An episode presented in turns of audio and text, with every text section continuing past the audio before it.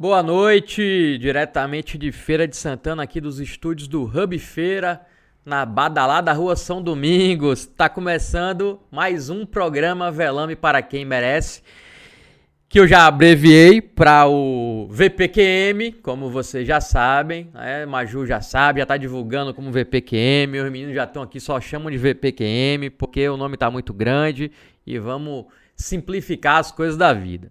Junto com Maria Júlia a nossa Maju estarei ao vivo toda quarta-feira, a partir das 19 horas, discutindo os últimos, os últimos acontecimentos de Feira de Santana e trazendo aqui, entrevistando as pessoas que fazem Feira de Santana acontecer. E agora, oh, boa noite que todo mundo espera. Maju, boa noite, Maju.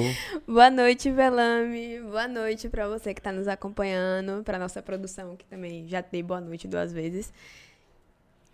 Maju, o que, que temos hoje no nosso programa, Maju? Hoje nós temos o vereador Jonatas Monteiro como entrevistado e participando dos quadros pela ordem e tweet da semana. Pois é, nossos quadros hoje prometem, viu? Lembrando que o nosso programa é uma produção do Feira Pod Produtora, com apoio do Hub Feira, e hoje a gente está aqui para fazer também um publizinho. Maju vai fazer uma publi de um unicórnio um chocolatinho aqui de unicórnio. Maju, mostra, mostra na câmera, Maju. 25, 25% de desconto lá na Brasil Cacau. Um, um, um, chocolatezinho que vem com unicórnio. Vem com unicórnio, tem um joguinho atrás, tem um QR Code aí na tela para você acessar o Instagram que vai te direcionar para o site para você comprar certinho, com 25% de desconto. Corre Isso. lá, hein? E você, filho ingrato, ó, Dia das Mães chegando aí. Ó, presentinho lá na Brasil Cacau. Que, ó, chocolatezinho, já com mensagenzinha. Te amo de coração. Você vai encontrar lá na Brasil Cacau esse e vários outros chocolates para você dar de presente para sua mãe no Dia das Mães. Esse aqui quem vai levar hoje é o nosso convidado, vai levar para a esposa, viu? para fazer uma moralzinha em casa, que a gente tá é tomando aqui o tempo dele, que ele devia estar tá descansando. A gente tá aqui usando ele mais uma vez. Já, já, já, se desgasta demais durante o dia, a gente ainda vai, traz aqui, mas ele vem na maior boa vontade. Por isso vai levar o chocolatezinho. Tem também, ó, deixa eu dar o recado também do Feira Hub. O programa tá sendo gravado, como eu já falei aqui no Hub Feira que é um espaço de trabalho colaborativo que une diversas startups, agências de comunicação, profissionais de inovação. Tem uma super estrutura que vai te ajudar a fazer o seu negócio crescer. Você pode agendar uma visita no site hubfeira.com.br para vir conhecer toda essa estrutura aqui. E lembrando também, né, Maju, que nosso conteúdo fica disponível em formato podcast no Spotify, é isso aí. E é muito importante que você se inscreva no nosso canal. Tá assistindo a gente aí, não é inscrito ainda, ó, a gente dá um tempinho, vai lá, se inscreve. A gente já bateu a marca de mil inscritos, já tá quase 1.100, né, Maju? Quase 1.100 inscritos. Terceiro programa, e a gente já atingiu essa marca que é muito importante pra gente. E a gente precisa crescer mais. E como é que a gente vai conseguir isso? Com a sua ajuda, claro, divulgando nosso canal, manda nos grupos WhatsApp. Eu sei que é chato ficar mandando sempre, mas manda lá, pergunta e aí, galera, já se inscreveu?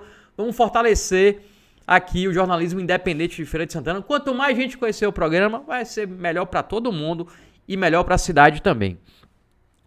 É, antes de começar, a gente apresentar nosso convidado aqui, aquele breakzinho de 15 segundos, aquele que o William Bonner faz, que eu sempre quis fazer, como eu falei a primeira vez. A gente volta em 15 segundos.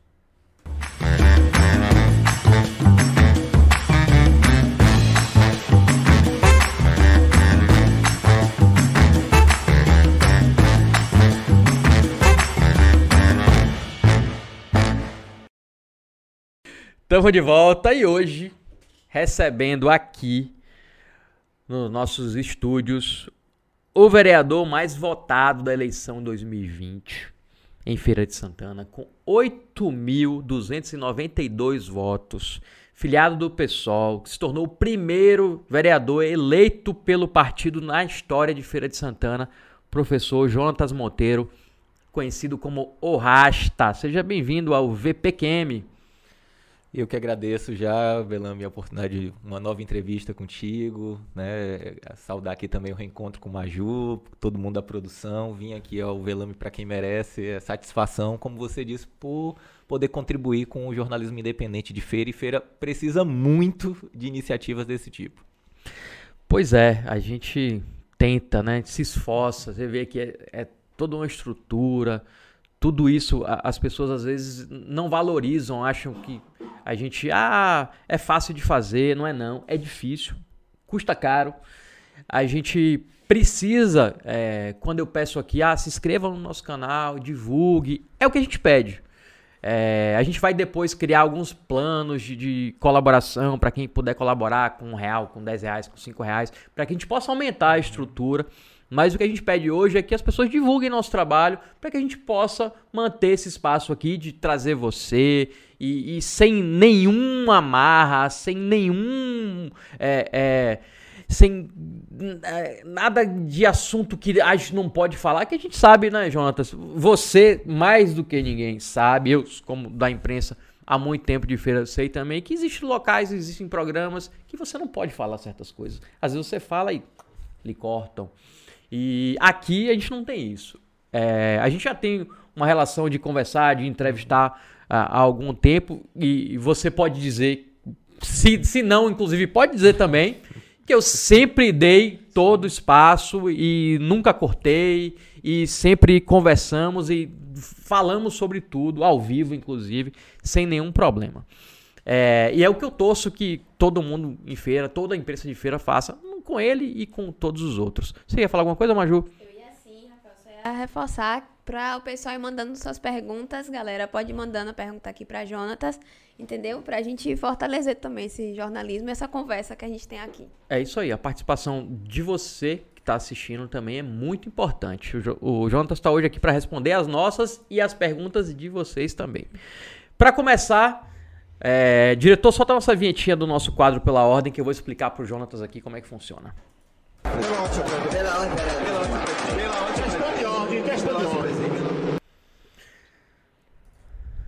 Jonatas, o quadro pela ordem é onde a gente analisa os últimos acontecimentos né, na Câmara Municipal ou envolvendo políticos da cidade. Hum. É, e a gente volta a um assunto que já aconteceu há três semanas, mas que ainda é um assunto que está vivo para a gente, que é a greve dos professores, que foi encerrada por conta de uma decisão judicial. E mas aconteceram muitas coisas durante o período da greve e uma das coisas que aconteceu é, você estava diretamente envolvido, que foi aquela confusão lá na Câmara. E a gente tem um videozinho que a gente vai passar no nosso quadro. Solta aí, diretor. Que é esse vídeo aí dessa confusão. No meu ponto de vista, é foi o ponto de partida. A imagem está bem ruim, viu? Para vocês que estão acompanhando a gente aí. A imagem está com qualidade muito baixa, mas é, foi a imagem que a gente teve acesso. E no meu ponto de vista, Jontas, foi aí que começou, né? Aí foi o estopim. Nesse momento aí, você tá você, o Fernando Torres, o Silvio Dias, se tiver mais alguém também você pode me corrigir, é, de vereador, e vocês estavam tentando negociar entrar na Câmara. Foi isso? E a partir daí, é, tem um momento aí, a gente tá assistindo, tem um momento que a guarda é, empurra e aí começa a confusão de verdade e todo, todo aquele a, aquela, confusão que a gente conhece. Eu queria ouvir de você. Você estava ali, o que foi que realmente aconteceu a partir daí. Desse empurra-empurra aí, tá, foi mais ou menos nessa hora, nessa hora aí, que aí a, a filmagem vai até acabar. E, mas dá pra ver aí que já existe um confronto físico de vereadores e guarda municipal. E você tava envolvido aí. Eu queria que você contasse o que foi que aconteceu a partir daí, que a gente não tem mais imagens. Pronto. É, é ótimo porque esse realmente é o episódio que marca muito do conflito que segue não só no dia 31, que é a quinta-feira, aí nesse caso pela manhã, e se estende até o dia 1 de abril, a sexta-feira seguinte. é, uma comissão foi constituída na Câmara, se dirigiu à prefeitura junto com manifestantes, né, que já que a greve foi deflagrada nessa manhã, depois da Assembleia que deflagrou greve, o professorado foi à Câmara, pediu apoio, uma comissão acompanhou esse processo. É, chegando lá, é, a, as portas estavam abertas, as pessoas entraram no prédio da prefeitura e se estabeleceu ali uma tentativa de que a guarda presente chamasse alguém do governo municipal ou autorizasse a entrada de alguém da comissão de vereadores ali presentes.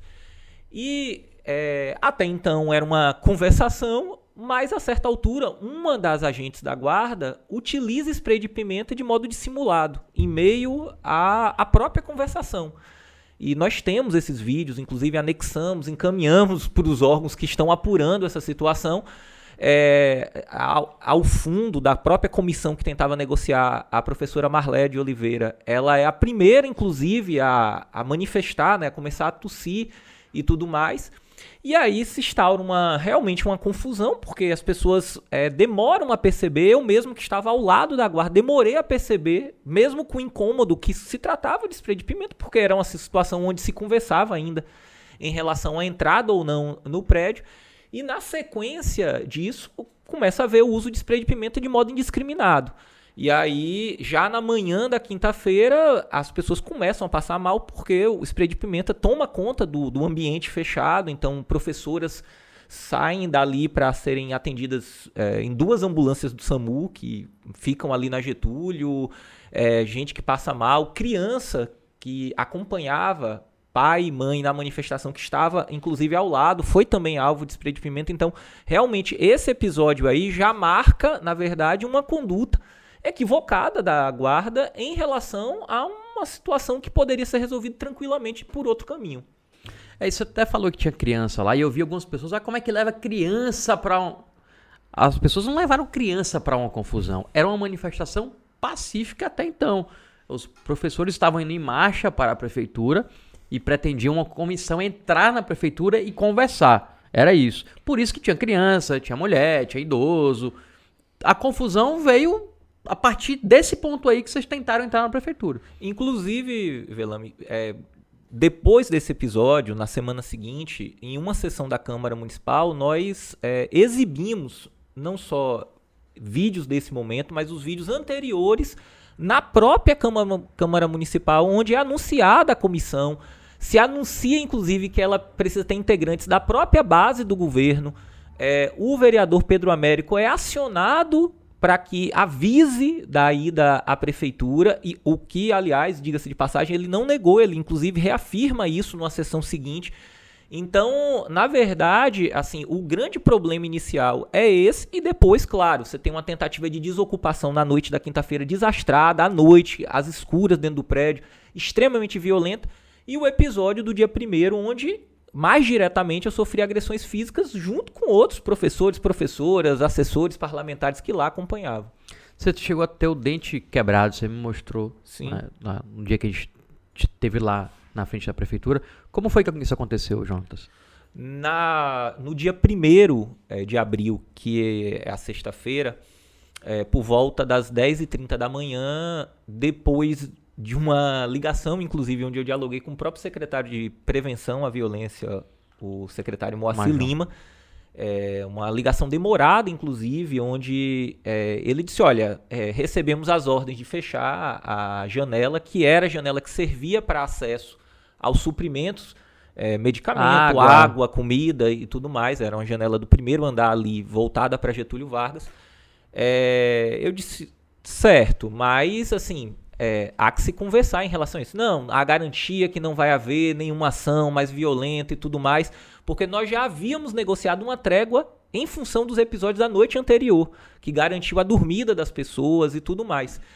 E o próprio, inclusive, diz: ligue para a secretária de Educação, Ana Cipaim, e veja porque eu não consigo entender por que, que não houve ainda um momento de conversação, de negociação e tudo mais. Já era é, perto do final da manhã.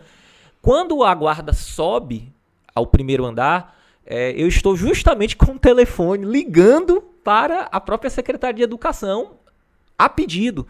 É, e é incompreensível porque depois de uma conversa onde se estabeleceu é, tranquilidade, vou chamar assim, né, na condução da situação, a guarda entra, já entra é, de modo extremamente agressivo. Quem vê os vídeos vê que, inclusive, professoras que estão nos colchonetes são pisoteadas e tudo mais. Há uma tentativa brutal de tirar as pessoas que estão em volta da janela. É, nosso assessor, Rafael, que acompanha, inclusive estava gravando a situação, é responsável por muitas dessas imagens que circularam em tempo real. É, ele é alvo de agressão, jogado no chão, é, é alvo de chutes de, vários guardas ao mesmo tempo, professora também. E aí, em função de tentar defender tanto né, o nosso assessor como a professora, que já estava também é, recebendo golpes e tudo mais, eu entro. Tanto que quem vê o vídeo vai ver que eu faço um movimento assim. A maior parte dos machucados não só, é, não por acaso, são justamente na parte direita do corpo. Eu fiz exame de corpo de delito, então aqui não digo levianamente, são atestados, inclusive, pela própria verificação do departamento. É, eu vi no dia você mostrou estava machucado na mão e o dente. Isso. E aí, esse processo de entrar e tudo mais, nem isso contém a ação violenta dos agentes da guarda. E quem vê os vídeos vai ver. Basta olhar qual o movimento, por exemplo, que os guardas fazem com os cacetetes. Aquilo ali, né, e o prefeito ter a cara de pau certo? De ir aos veículos de comunicação, dizer que não houve excesso, né? Ou que foi uso é, é, proporcional da força e tudo mais, é realmente assim avaliar que a população ferense é imbecil. Porque no final das contas, aquilo é uma ação que no mínimo revelaria despreparo. Se teve ordem da chefia, seja do próprio secretário, seja do prefeito diretamente, é pior ainda porque envolve uma conduta abertamente autoritária, de, típica de quem acha que é uma ditadura ou se vê como um ditador. Isso é uma pergunta que eu ia até te fazer, Jonatas, é que o secretário de Prevenção à Violência, o Major Moacir, e o prefeito, eles chegaram a dizer que não teve, acesso, não teve excesso na atuação da Guarda Municipal. É, eu mostrei aqui, é, o prefeito veio aqui, eu mostrei essas imagens aí. É, justamente dessa hora que você narra aí, do da guarda batendo no que a gente supõe que seja seu assessor, que eu acho que é bem nessa hora. Você até entra também para defender. É, e ele voltou a dizer que achou que foi uma medida proporcional ao que estava acontecendo. As imagens dizem, mostram é, que não era proporcional. É, as imagens brigam com a realidade que ele quer impor. É, mesmo a gente mostrando aqui, ele. Não, foi proporcional. É, no mesmo dia que eu entrevistei ele aqui, eu conversei também com o Major Moacir, lá pra rádio. E ele falou que não. Ele foi até mais, mais contundente que o prefeito. Não houve excesso. Como é que você vê essa, essa, essa, essas declarações, tanto do, do, do Major Moacir quanto do prefeito? Primeiro que eles vão ter que responder desse modo em juízo aí eu quero ver a comprovação, porque assim, nós temos fartamente indícios, né, além, obviamente, de todo o material audiovisual de horas de gravação sobre cada um desses episódios. Inclusive, não só é, fizemos o registro de ocorrência, mas fornecemos aos órgãos de investigação é, documentação audiovisual de cada um desses momentos. É, e é importante eu dizer que eles vão ter que responder em juízo, porque o prefeito, por exemplo, ele tem ousado ir à mídia e buscar transformar quem foi agredido em agressor. Né? Que é pior ainda, isso se liga a uma segunda situação. É, quando ele faz isso como gestor do município, quando ele nem diz que vai tomar uma medida mínima, quer dizer assim, não, vamos instaurar uma sindicância para é, apurar a situação, ele na prática endossa a violência como recurso político. E ao fazer isso, ele cria um contexto no município onde é válido fazer isso, onde está legitimado, porque se o prefeito do município diz que aquelas cenas não revelam nenhum tipo de uso de força desproporcional, de força abusiva, né? de truculência, ele está dizendo pode acontecer de novo. E eu tenho dito que essa situação não pode passar em branco né? para todas as pessoas em Feira de Santana que se respeitam. Porque eu digo que o problema não é comigo, que sou vereador, por exemplo, né, que ocupo uma, um, um cargo público é um problema porque, obviamente, feriu ali prerrogativas, tem uma série de coisas. Mas minha preocupação não é apenas comigo.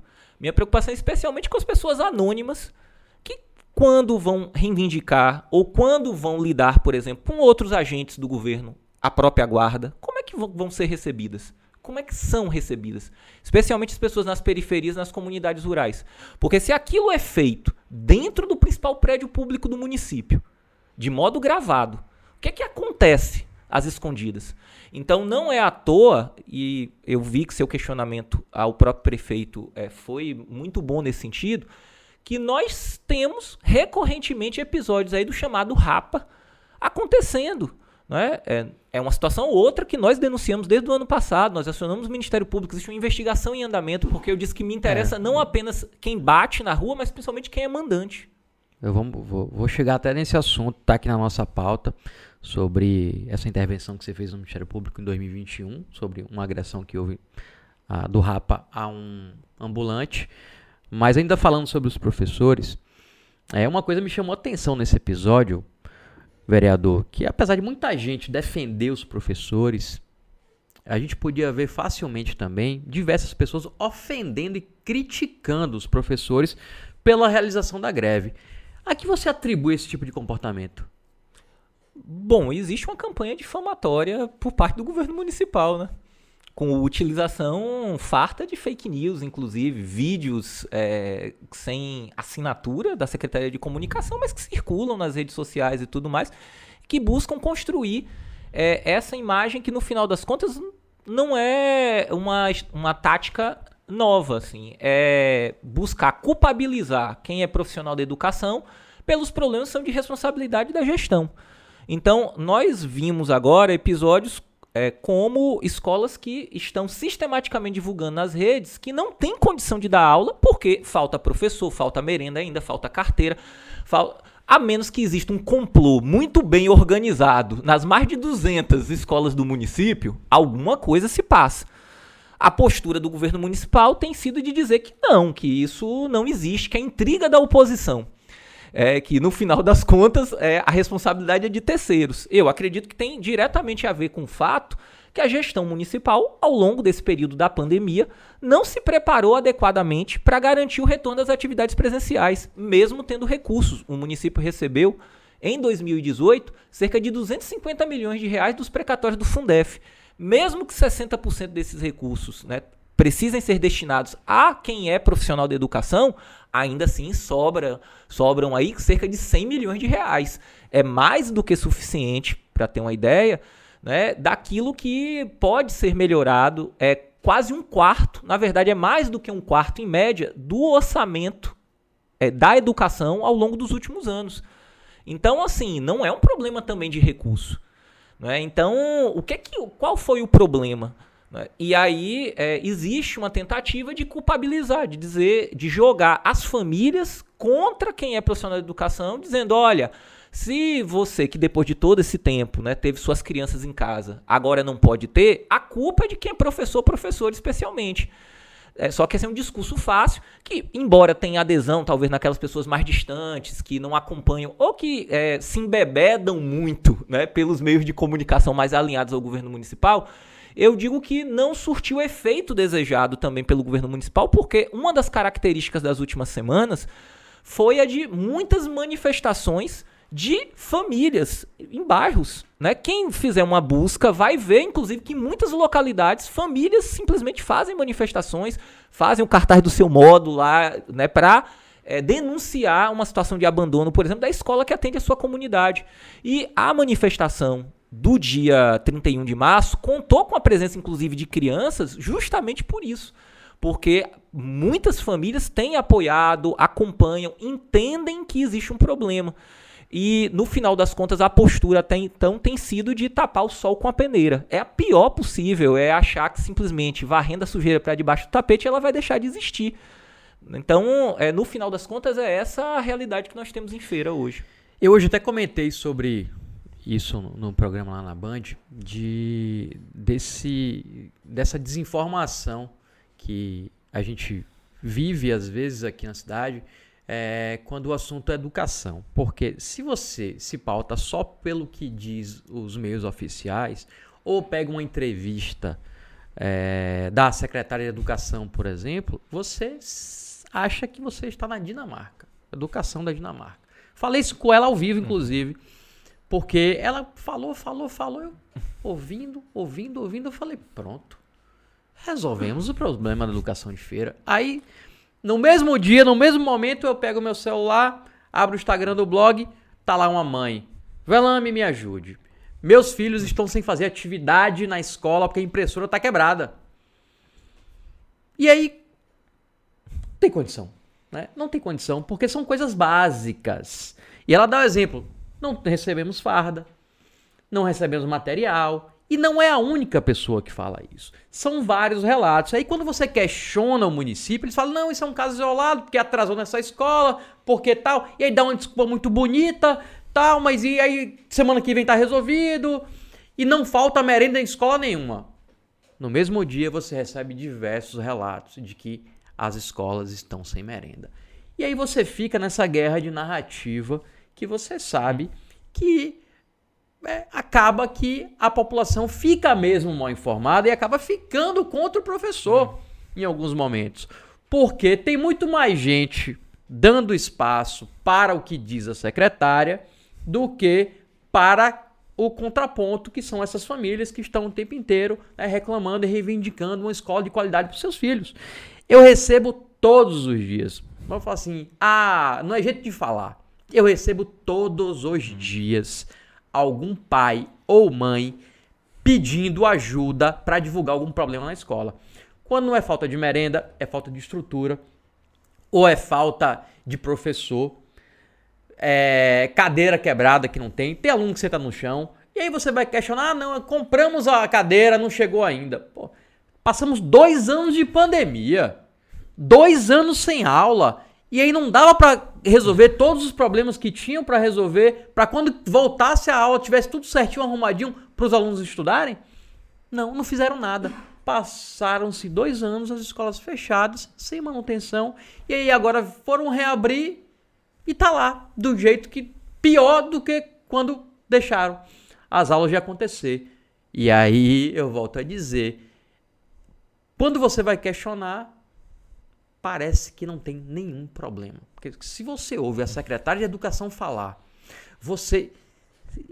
É impressionante. Você se sente num país de primeiro mundo falando de uma educação que não tem nenhum defeito. Por isso que a gente precisa estar tá sempre ouvindo a, principalmente os pais e mães, porque eles que sabem a realidade. E os professores, claro. E eu lhe digo mais, Velame, que não é falta de aviso é, nosso mandato na Câmara ocupa duas comissões permanentes. Uma que é ligada à reparação de direitos humanos, defesa do consumidor e proteção à mulher, que é presidida pelo nosso mandato, e outra que nós somos membro, que é a Comissão de Educação e Cultura.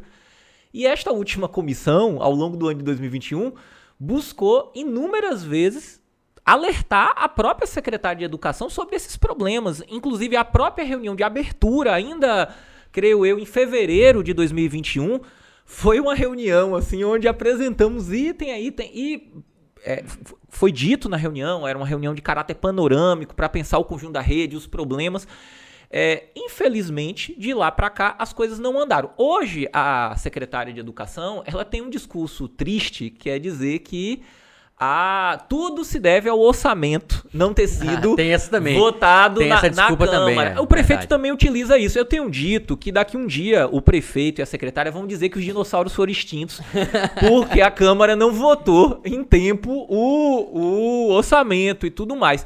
É, à época, isso provocou toda uma discussão e tudo mais. Eu a, a, cheguei a, a produzir um vídeo que explicava, inclusive, um dos pontos da própria lei de diretrizes orçamentárias, que implica lá a garantia de recursos para os casos em que o orçamento não é votado até o dia, dia 31 de dezembro, o que, aliás, não é uma invenção feirense.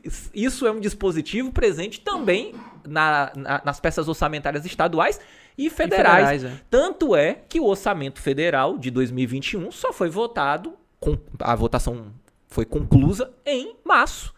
Então, é, se utilizou isso, na verdade, como uma forma de mascarar uma incompetência administrativa evidente.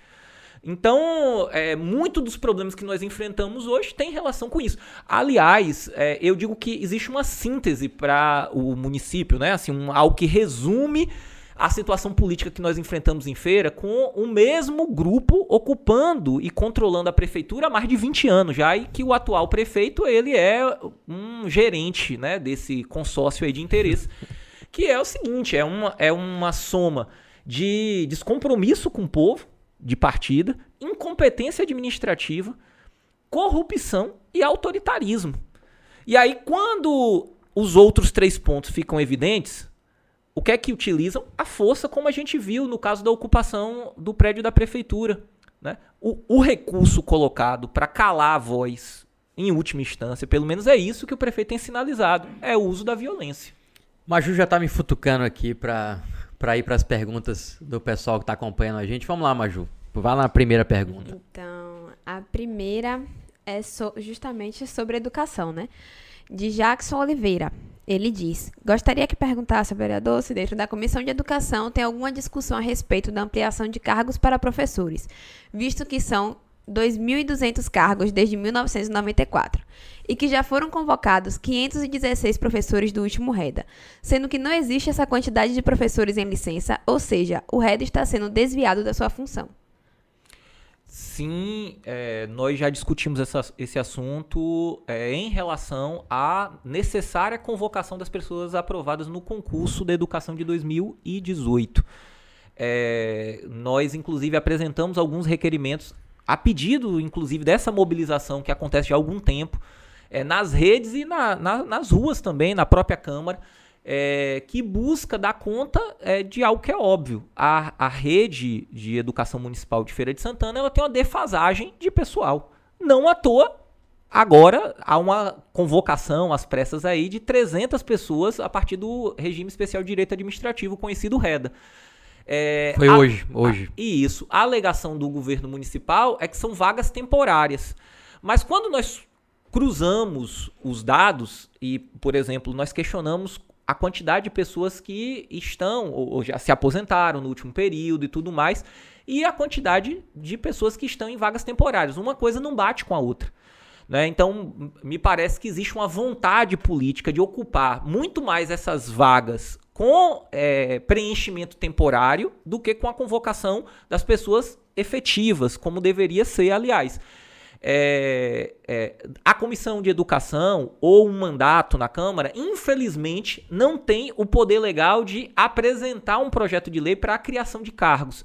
A criação de cargos é considerada uma atribuição privativa do Poder Executivo, então só o prefeito pode encaminhar o, um projeto dessa natureza. Mas o que nós podemos fazer é um pouco esse trabalho, que foi né, de fiscalização dos dados que não batem, é, de questionamento direto à própria secretaria, de apresentação da minuta do projeto, como nós fizemos, por exemplo, com o projeto dos precatórios do Fundef.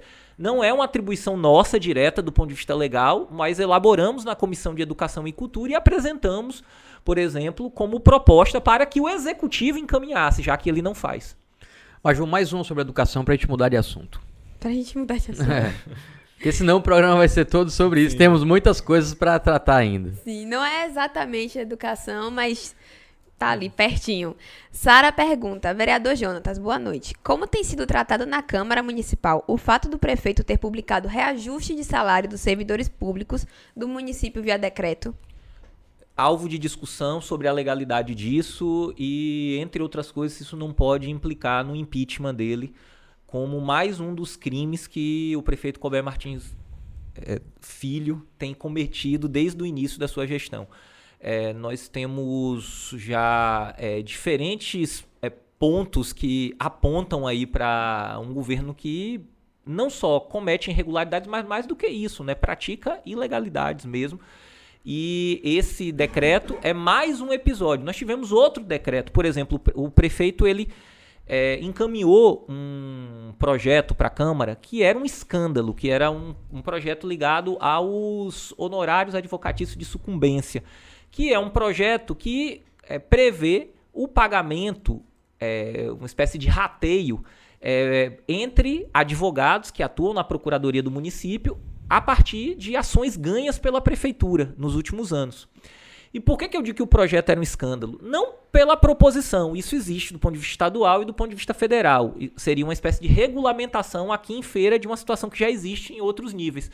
Mas quando a gente olhava os detalhes do projeto, percebia que na linguagem parlamentar tinha muito jabuti, quer dizer, muitas coisas embutidas ali que revelavam outros interesses. Por exemplo, o chefe de gabinete do procurador-geral do município entrava na partilha do bolo. Agora, como é que o chefe de gabinete entra se ele não é sequer advogado, por exemplo, por, né, pelo menos não é uma condição necessária. Então tinha muitas coisas. Esse projeto, por exemplo, ele foi derrubado na Câmara, como se costuma dizer, quer dizer, ele foi rejeitado, né, por maioria.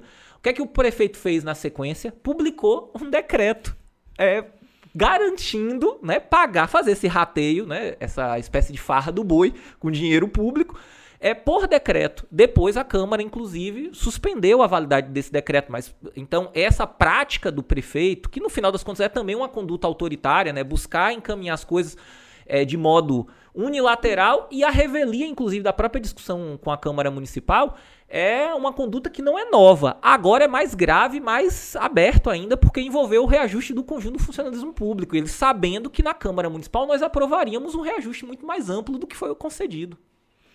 E isso pode então ser um dos muitos motivos que a Câmara já tem para, como disse o Fernando Torres hoje, o presidente da Câmara, impeachment o Colbert.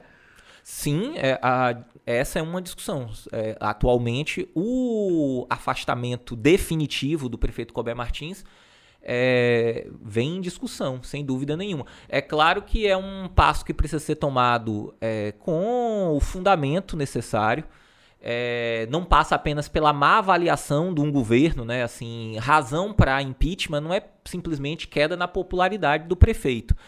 É, apesar de existir uma insatisfação muito grande pela sensação de abandono que as pessoas relatam em relação hoje a, a, ao município como um todo. Mas é, é preciso entender quais são os elementos legais que fundamentam isso.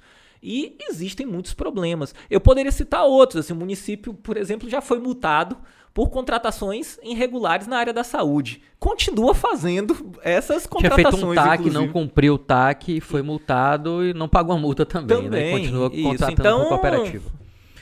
É... Maju, segura as perguntas aí que a gente vai fazer mais ainda.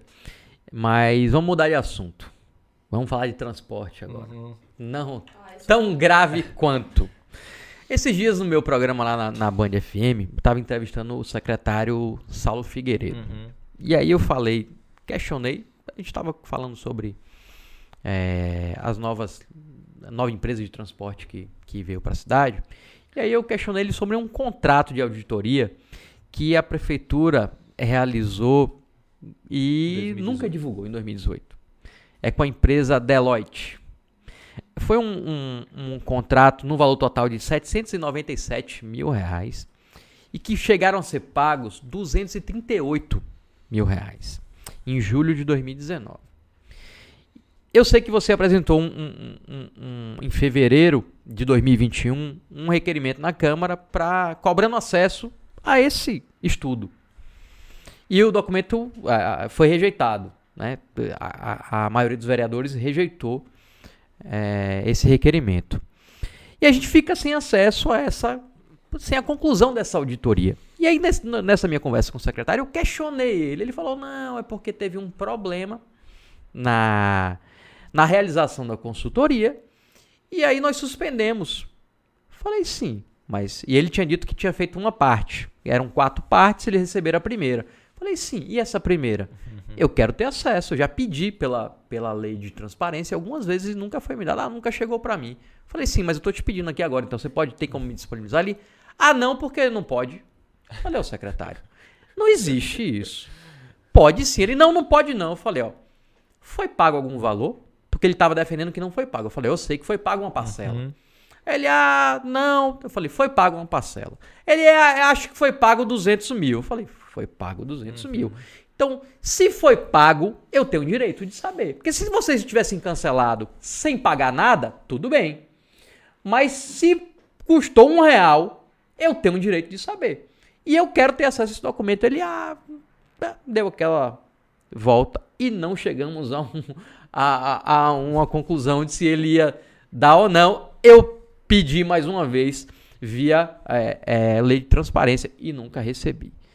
E eu queria saber, é, Jonatas, se esse assunto desse contrato, que é, que é só um né, de várias coisas que já aconteceram no transporte de feira, vai que eu sei que é uma coisa que você, tá, que você já tem planejado, que é a CPI dos transportes. Se vai ser esse assunto, vai ser também um dos temas da CPI dos transportes que tá por vir aí, que eu já fiquei sabendo. Sem dúvida é, quem lê o pedido, né? E eu sei bem disso porque redigi diretamente o próprio pedido, apresentei o pedido de CPI.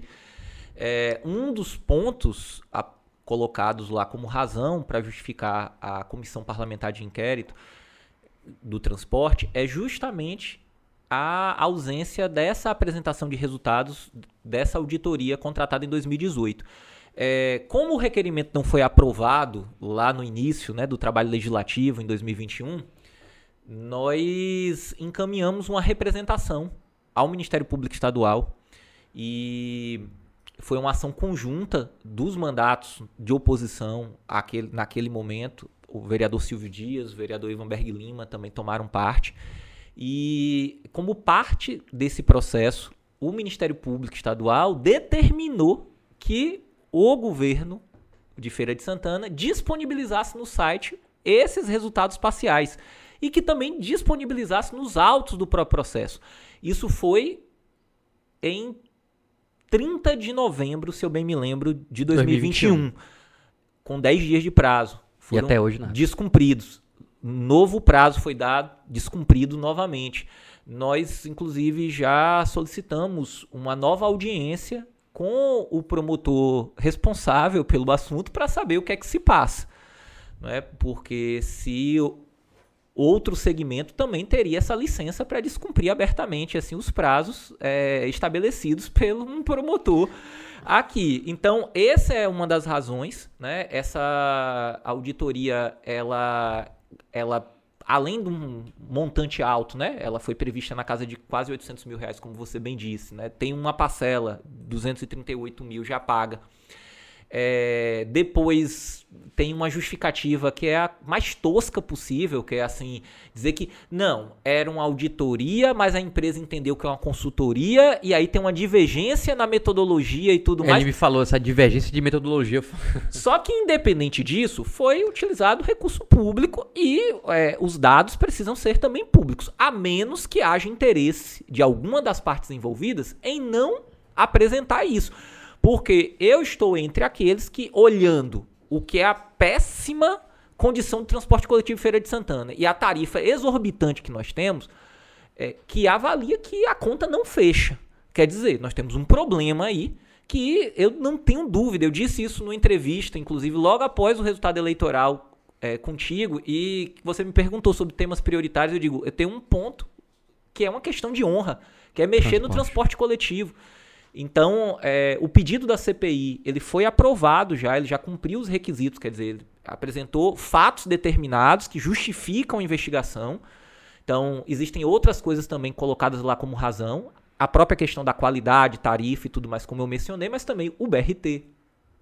As próprias denúncias que apareceram na Câmara de corrupção envolvendo ex-vereadores associados às empresas de transportes também listado. Então tem uma série de justificativas e, além disso, o número de assinaturas. É, conseguimos inicialmente oito assinaturas, depois esse número caiu para sete, mas sete é o número necessário para que é, a CPI tramite. Então, para todos os efeitos, agora ela só precisa começar. E o entendimento na Câmara Municipal é que não seria possível é, dar andamento a uma CPI do transporte, né? É, com outras que ainda não foram conclusas. A das cestas básicas, que está em pendência, e dos a, contratos da saúde. Dos contratos da saúde, que está agora finalizando. Né? O relatório final, inclusive, está em vias de ser apresentado. Então, depois dessa, desse relatório da, dos contratos, da CPI dos contratos da saúde, vem aí CPI dos transportes. É, nós temos duas outras CPIs é, aprovadas já na, na casa. Todas duas, eu que apresentei o pedido, inclusive, é, publicamente fiz a coleta de assinatura. Quais são? Uma é do transporte coletivo, outra é do dito shopping popular. Ah, CPI do shopping popular também. Essa né? com mais assinaturas. Se eu bem me lembro, conseguimos cerca de 11 assinaturas para embasar o pedido. Hoje, inclusive, saiu uma novidade sobre esse caso do shopping popular. Eu vi. É, então, já que você, chegamos nesse assunto, é, ano passado você teve no Ministério Público por conta de uma agressão por parte do Rapa a um trabalhador ambulante. E aí você fez uma provocação ao Ministério Público, né? Ao Ministério Público Estadual aqui de Feira de Santana contra a Prefeitura e algumas secretarias municipais por crime de abuso de autoridade. Deu resultado? Existe uma investigação em curso. A última vez que conversamos com a promotora responsável, se eu bem me lembro, em fevereiro, a expectativa de conclusão da investigação era agora o próprio mês de abril. Então, nós estamos dentro do prazo é, previsto ainda. Na verdade, é, o caso né, foi remetido à Polícia Civil, que é parte, vou chamar assim, né, do procedimento padrão nesse, em situações como essa é, com um pedido de investigação da situação. É, a Polícia Civil conduziu, na verdade, só uma espécie de investigação preliminar. A promotora determinou que não fosse é, encaminhado uma investigação, vou chamar assim, a Vera, inclusive ouvindo as autoridades que são implicadas. Né? Eu acredito que, em todo caso, isso por si só educativo. Né? Quem não só executa as ações criminosas que nós vemos nas ruas Feira de contra trabalhadores do comércio popular, é, precisa responder, não tenho dúvida, mas principalmente quem é mandante, quem dá ordem e tudo mais, até porque se acontece com frequência, acontece né, com a regularidade que nós vemos, não dá para dizer que é acidental, que é o acaso.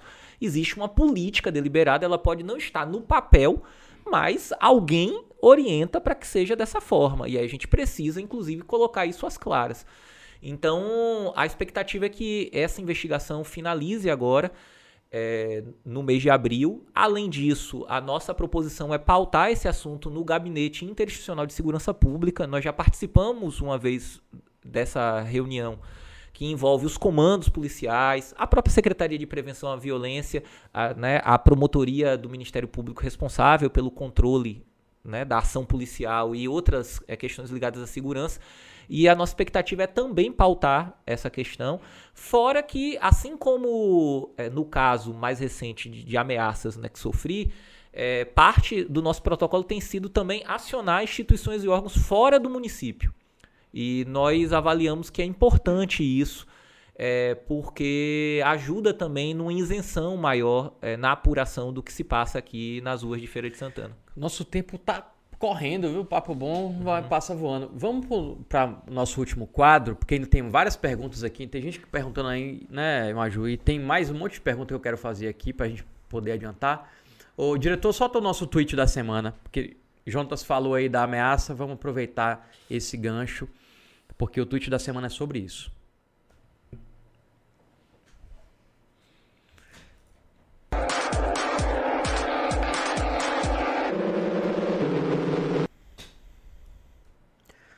Jontas, não sei se você chegou a ler esse tweet, foi feito pelo blog da feira ontem. Foi o João, é, Gênio Rego, que é o responsável, jornalista Gênio Rego, é o responsável pelo blog da feira. Ele escreveu o seguinte: ameaça que o vereador do PSOL na Câmara de Feira alega ter recebido lembra aqueles dois atentados que o então vereador Justiniano França disse ter sofrido na casa dele, também em ano eleitoral como esse. Aí ele completa: Colhuda não tem ideologia. Só para explicar para quem não conhece a história do Justiniano. Na eleição lá atrás, ele é, divulgou que jogaram uma bomba na casa dele.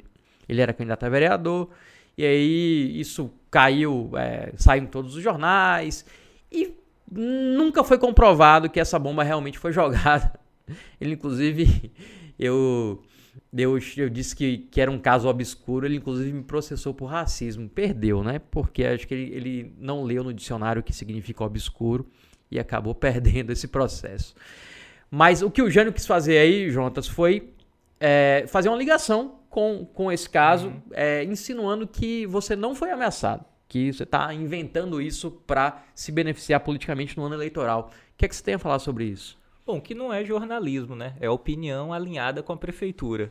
É, é, se fosse jornalismo, ele embasaria isso em algum tipo de evidência. Ele olhou o boletim de ocorrência, ele teve acesso aos prints das mensagens, né? porque eu apresentei tudo isso à Polícia Civil. Né? Procuro não ser leviano, ainda mais numa situação que envolveu explicitamente, por exemplo, a menção ao endereço da casa da minha mãe. E uma série. Você recebeu isso por mensagem de celular? Recebi por mensagem de celular. Logo então, após aqueles episódios da prefeitura. No dia 5 de abril, na terça-feira seguinte né?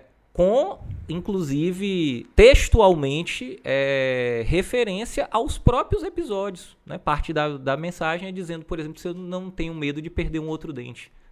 Né? Então, tem alusão explícita. Então, assim, não é jornalismo, é opinião de má qualidade. Né? Raramente, opinião nos dias de hoje anda junto com conhecimento. É, opinião todo mundo pode ter. Né? Conhecimento é outra coisa. Mas nesse caso, que me parece assim que é uma postura é, deliberada, né, assim, e um tanto irresponsável, porque envolve potencialmente o risco às pessoas. Porque assim, é a desconstrução né, de uma situação que, para todos os efeitos, eu leio dessa maneira, envolve risco. Para ter uma noção, nós reorganizamos a dinâmica de funcionamento do mandato no último período. Né? Sentamos com profissionais de segurança pública para discutir e fazer uma análise da situação. Evidentemente, eu não tenho nenhuma pretensão de parar as minhas atividades, seja como parlamentar, seja as lutas que eu sempre tive relação. É, mas eu ouvi do próprio delegado responsável pelo caso, disse, olha, não subestime. Né? Até porque e... depois do caso Marielle, né? Já tá falando aqui o, o microfone, microfone. Ah, tá. colocar pertinho. E então, agora o que resta saber numa situação como essa é exatamente o que é que motiva é, uma também é, opinião dessa natureza. Pode ser várias coisas, considerando um pouco a experiência que a gente tem aqui de relação né, com alguns formadores de opinião no município. Pode ser simplesmente interesse material, pode ser algum tipo de ressentimento não tratado terapeuticamente, ou pode ser, evidentemente, só disposição de bajulação gratuita, elite política de sempre. É, bom, é, agora quem tem que responder, eu digo assim, o ônus da prova é de quem aponta, né? Precisa ter fundamento nas coisas e tal, ainda mais com uma situação que envolve, veja bem, não uma situação específica, um caso num contexto de violência política no município e num contexto do país onde está dado um cenário de violência que não é pequeno. Então, Inclusive é contra jornalistas também. E isso, a, a, própria situação. É evidente que nós tiramos uma posição também que era assim: não vamos divulgar. Imagine, parte das mensagens envolve é, exposição de dados é, pessoais, como eu disse, inclusive meus dados funcionais como servidor público. É, não vou disponibilizar isso nas redes, né? Porque aí é assim, é um desserviço ao próprio processo de investigação e é um desserviço, é, obviamente, para todas as pessoas que têm seu nome ali implicado. Aí eu julgo que precisa ter mais responsabilidade. Assim, quer, vou chamar assim, seguir as ordens né, do senhorzinho coronel que ocupa hoje a prefeitura de Feira de Santana, faz com mais calma e tudo mais. Tem formas outras de buscar é, criticar o meu trabalho na Câmara, atuação e tudo mais, né? Basta fazer com fundamento. Jonas, eu vou pedir só para você ser um pouquinho mais sucinto na, nas respostas, por causa do nosso tempo, mas eu vou ter um, mais um aqui, que é, depois Maju vem numa pergunta aqui de quem está acompanhando a gente. Em 2021, você apresentou uma, uma, uma, proposta de criação de uma data em homenagem à vereadora Marielle Franco, né, que foi rejeitada lá na Câmara. Uhum. É, era uma, uma data que criava o Dia Marielle Franco de enfrentamento à violência política contra mulheres negras, LGBTQIA+, e periféricas, que incluía essa data no calendário oficial de festas aqui do município. A que você atribui essa rejeição dos seus colegas a um projeto como esse? Duas coisas, assim. Primeiro, o projeto fazia referência explicitamente à violência política contra mulheres negras, LGBTQI, PA+, né? E na, naquele espaço da Câmara Municipal, é, qualquer temática que transita né, por gênero, sexualidade, de algum modo, é alvo ali de muitos problemas. Nós temos colegas que têm posição muito preconceituosa, quando não abertamente discriminatória. Então, esse é um primeiro elemento. É, segundo, é que, como fazia alusão ao nome de Marielle Franco, a tendência é ser vista como uma questão mais partidária, quando o sentido da iniciativa, é, e eu acredito que isso vale para o nome de Marielle, mas vale para um conjunto de outros nomes ao longo da história brasileira, né, que de certo modo se identificaram com certas causas, é, isso vai para além da opção partidária de militância que aquela pessoa teve em vida. Então, vou pensar assim, Chico Mendes. É, ninguém sem consciência nega que Chico Mendes é uma figura de referência, é, independente do vínculo que ele teve, por exemplo, com o PT, com a defesa das causas ambientais, com a importância né, da reflexão ecológica e tudo mais. Então, acredito que esses dois problemas ocasionaram e era o começo também da legislatura. É, de lá para cá, eu aprendi o suficiente para que, é, dos meus nove projetos apresentados, quatro tenham sido apr aprovados já. Ô, Maju, tem pergunta aí, né? Sim, temos sim. De Danilo Lumiano. Ele disse: Jonatas, você vai ser candidato a deputado? Você indica algum livro de formação política para curar o analfabetismo que temos nessa área? É, bom, primeiro sobre a, a candidatura, né? Ou pré-candidatura ainda. Não fiz nenhum anúncio dessa natureza é, no ano de 2021. Priorizamos completamente o funcionamento do mandato. Foi um turbilhão de coisas, assim, para ter uma noção. No nosso balanço, nós dialogamos com regularidade com 53 setores organizados aqui de Feira de Santana. É muita coisa.